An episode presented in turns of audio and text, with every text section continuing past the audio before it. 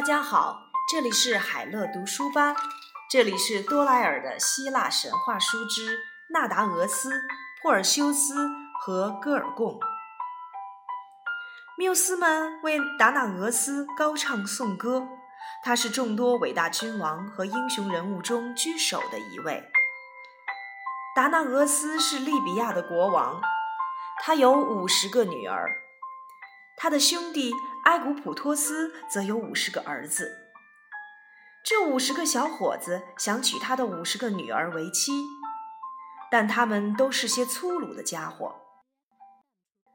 达那俄斯国王并不想把女儿嫁给他们，他害怕他们会用武力把他的女儿们带走，于是偷偷地建造了一艘有五十只桨的大船，带着女儿们一齐逃走了。这五十位公主用力划桨，朝着辽阔的大海驶去。他们来到了希腊的阿戈斯，那里的百姓看到了达那俄斯站在一艘巨船的船首，公主们为他们划桨，都惊呆了。他们相信达那俄斯一定是神派来的，于是拥戴他做他们的国王。达那俄斯是一个很好的统治者，阿戈斯一直处在和平和幸福的状态。直到有一天，又一艘大船来到了，划桨的正是埃古普托斯的五十个儿子。他们前来索要自己的新娘。达纳俄斯不敢违抗他们，摆下了奢华的宴席，但是他悄悄地给五十个女儿每人一把匕首。嘱咐他们待到左右无人时，就把自己的丈夫杀死。四十九个女儿都听了他的话，但他最大的女儿许珀尔涅斯特拉爱上了他的王子林希尔斯，并和他一起逃走了。达纳俄斯想给他的女儿们再找新的女婿，但是没有人敢娶他们了。这四十九个达纳伊德斯姐妹。从此过着毫无快乐可言的日子。他们死后在地府受到了惩罚，他们要用筛子打水，去灌满一个永远也装不满的浴池，以洗净自己的罪。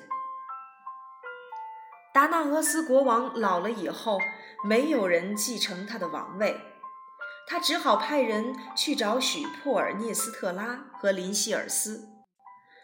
他们生活的无比幸福。他们成了阿克斯的国王和王后。他们死后，他们的儿子继位当了国王。他们的儿子死后，他们儿子的儿子阿里克修斯又继承了王位。但是阿里克修斯没有儿子，他只有一个长着金色头发的漂亮女儿，名字叫做达那厄。但是她的美貌并不能够给父亲带来欢乐。他想要的是一个儿子和王位继承人。他听到一则神谕，说他将死在自己女儿的儿子手里。于是他把达那厄关进了一个密室。这个密室既没有门，也没有窗，只有屋顶上有一小扇天窗。这样，追求者便无法一睹她的美貌，他也无法结婚生子。但是。阿克里修斯没有防备宙斯，这位天神从屋顶的小窗中窥见了那位孤独的少女，他化身为一瓢金色的雨水，来到了她的身旁。这下达那厄再也不孤单了，她成了宙斯快乐的新娘。但是当他的父亲听到了密室中传来婴儿的哭声之时，他生气地破墙而入，想要杀死自己的外孙。但他一听说这个孩子的父亲是宙斯，便不敢下手了。他把达那厄和他的孩子珀尔修斯装在了一个大箱子里面，扔进大海。如果他们被淹死，那便是海神波塞冬的罪过了。宙斯轻轻地把箱子推送到了一个海岛的岸边，一位撒网的渔夫把他拖上了岸。看到箱子里这一对母子时，他惊呆了。达那厄向他讲述了自己的身世遭遇，这位好心的老人膝下没有儿女，他把达纳厄和年幼的珀尔修斯带到了自己的茅屋里，像照顾自己的孩子一样照顾着他们。在他简陋的茅屋中，珀尔修斯成长为了一个英俊勇敢的少年。他为自己是宙斯和美貌的达纳厄的儿子而深感自豪。但是达纳厄的美貌吸引了岛上一位冷酷的国王的目光。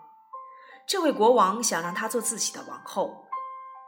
达纳厄作为宙斯的妻子，曾经发誓不再嫁人。她拒绝了国王，但是没有用，国王还是紧追不舍，甚至想要强行把她带走。幸亏珀尔修斯挺身而出，阻止了他。心怀叵测的国王于是决心除掉珀尔修斯。他散布假消息说，他将要迎娶一个临近小岛上的公主。按照习俗，岛上的每个男子都要为他献上礼物，但珀尔修斯实在太穷了，他没有任何礼物好奉献，他只好替国王效劳，以此作为礼物。这正中了国王的下怀。去把美杜莎这头怪物杀死，把他的头带来见我。他说：“被派去杀美杜莎的人，没有一个能够活着回来的。”国王心想，这下应该永远可以摆脱珀尔修斯了。美杜莎是可怕的厄尔贡三姐妹之一，她们的恐怖之处在于，任何活物只要一看到它们，就会立刻变成石头。她们生活在一个遥远的海岛上，没有人知道它的确切方位。珀尔修斯告诉母亲，踏上寻找美杜莎的征程。他跋山涉水，四处探听，但没有人能够说出厄尔贡怪物到底在哪里。当他站在一个岔路口，不知何去何从时，雅典娜和赫尔墨斯突然出现了。宙斯派他们来帮助珀尔修斯，他们可以告诉他去厄尔贡岛的路，但是他还需要更多的帮助。雅典娜借给他一块被打磨得像镜子一样闪闪发亮的盾牌，赫尔墨斯借给他了一把削铁如泥的锋利宝剑。他们还告诉他。还需要向北方的仙女借三件宝物，但是连神也不知道这些仙女住在哪里。这个秘密被灰色三姐妹小心翼翼地保守着，她们永远也不会心甘情愿地把这个秘密说出来，因为这灰色三姐妹正是厄尔贡们的姐妹。但是赫尔墨斯答应把珀尔修斯带到他们那儿去，去把这个秘密套出来。他把珀尔修斯夹在了胳肢窝里，升到天上。然后开始往前飞，他们的速度比风还快。他们向着西方一直飞，飞了很远，来到了一个太阳永远照不到的地方。那里的一切都灰蒙蒙的，就像笼罩在暮色中一样。灰色三姐妹就在那里，他们的头发是灰的，脸是灰的，而且他们三个只有一只灰色的眼睛。他们轮流用这只眼睛来看东西。趁着其中一个将眼睛传递给另一个的档口，珀尔修斯冲上前去，把这只眼睛抓了过来。现在你们的眼睛在我手上，珀尔修斯喊道：“告诉我怎样才能找到北方仙女，否则你们休想再得到她。”灰色三姐妹哀嚎着，祈求珀尔修斯把眼睛还给他们，但是珀尔修斯坚决不肯。他们只好把路线告诉了他。赫尔墨斯再次把他夹在了胳膊下面，乘着北风飞了很远很远，来到了太阳永远也不会落下的北方之地。北方的仙女盛情款待了他们，珀尔修斯向他们说明来意，他们便爽快地把他所需要的三件宝贝借给了他：一双带翅膀的鞋子，让他可以飞起来；一顶可以让他隐身的帽子。一个什么都能装得进去的神奇的袋子。赫尔墨斯说：“现在你可以去杀掉美杜莎了。”他把道路指给他，并祝他好运。珀尔修斯穿着带翅膀的鞋子飞到了遥远的西方。当他来到了厄尔贡三姐妹的岛时，他没有往下看，而是通过雅典娜的闪光盾牌看过去。盾牌上映出来的画面让他不禁打了个寒战。厄尔贡三姐妹就躺在岸边睡得死死的，她们的嘴巴咧开着，露出了长长的黄色毒牙。它们头上长的不是头发，而是一条条扭来扭去的毒蛇。脖颈上附着青铜色的鳞甲。它们四周怪石嶙峋，这些怪石显然都是变成了石头的人。珀尔修斯看着盾牌，猛地俯冲下去，手起剑落，割下了美杜莎的脑袋。怪物被割断的脖子里弹出了一匹漂亮的飞马，珀加索斯。他嘶鸣了一声，把其他两只厄尔贡怪物惊醒了。珀尔修斯赶紧把美杜莎的脑袋丢进了神奇的袋子里，飞到了天上。两个二贡姐妹一边哭嚎着，一边扇动沉重的翅膀飞了起来，漫无目的的追赶着。他们无法找到珀尔修斯，因为他戴了一顶能够隐身的神奇帽子。在回家的路上，珀尔修斯飞过了埃塞俄比亚海岸。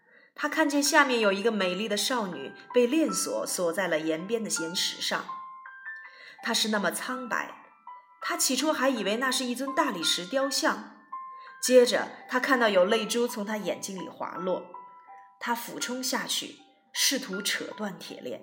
“快逃！”他说，“不然你也会被海怪吃掉的。”但是珀尔修斯不肯离去。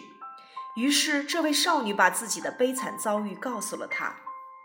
她的名字名叫安德洛莫达，是克夫斯国王和卡西俄波亚皇后的女儿。她的母亲十分虚荣，她不自知地吹嘘自己比海中的仙女涅瑞德斯还要漂亮。波塞德斯实在无法忍受一个凡人将自己比作海中的仙女。作为惩罚，他派了一头海怪去袭击埃塞俄比亚王国。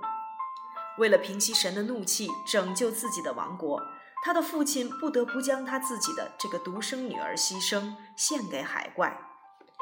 所以，他被锁在了这崖壁上，等着被吞噬。他请求和他订了婚的王子来救他，但那个王子吓得逃走了。我来救你，你便是我的妻子。珀尔修斯说：“他正说着，一只狰狞的海怪从海里窜了出来。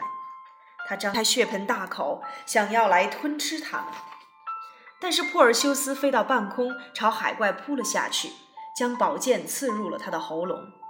海怪嚎叫着，猛甩着尾巴，身子不停地打滚儿。海怪沉了下去，海水被他的血染得通红。从那以后，那片海就被称为红海了。”海怪一死，安德洛莫达那个胆小懦弱的追求者便带了许多士兵赶到了。他声称安德洛莫达是他的妻子。这会儿他倒变得大胆，而且气势汹汹。科普斯国王不敢和他作对。安德洛莫达，把你的眼睛蒙起来，珀尔修斯说道。说完，他便把美杜莎的头从袋子里拎了出来。那位追求者和他的手下瞪大眼睛看着这颗脑袋，吓得哇哇乱叫。他们一下子就变成了石头。不幸的是，国王和王后也看到了这颗厄尔贡女妖的脑袋，他们也变成了石头。不过，既然宙斯的儿子将要和他们的女儿结婚，众神出于同情，便把克普斯和卡西厄珀亚挂到了天上，称为了星座。珀尔修斯抱起了安德洛莫达，向家的方向飞去。当他来到渔夫的茅屋前时，却发现达那厄和渔夫都已经躲了起来。原来国王刚把珀尔修斯支走，就试图前来带走达那厄。为了救他，好心的老渔夫只好和他一起逃走了。珀尔修斯听到这一切，便径直朝国王的宫殿去了。这便是你想要的妖怪的头，他喊道。同时，把美杜莎的头从袋子里拎了出来。国王和他的随从都惊讶地看过去，便立刻僵在了那里，变成了石雕像。有的嘴巴还惊奇地张大着。岛上的人都十分高兴，终于摆脱了这位暴君。渔夫和达纳厄从藏藏身之处走了出来，他们马上拥戴渔夫做了新的国王。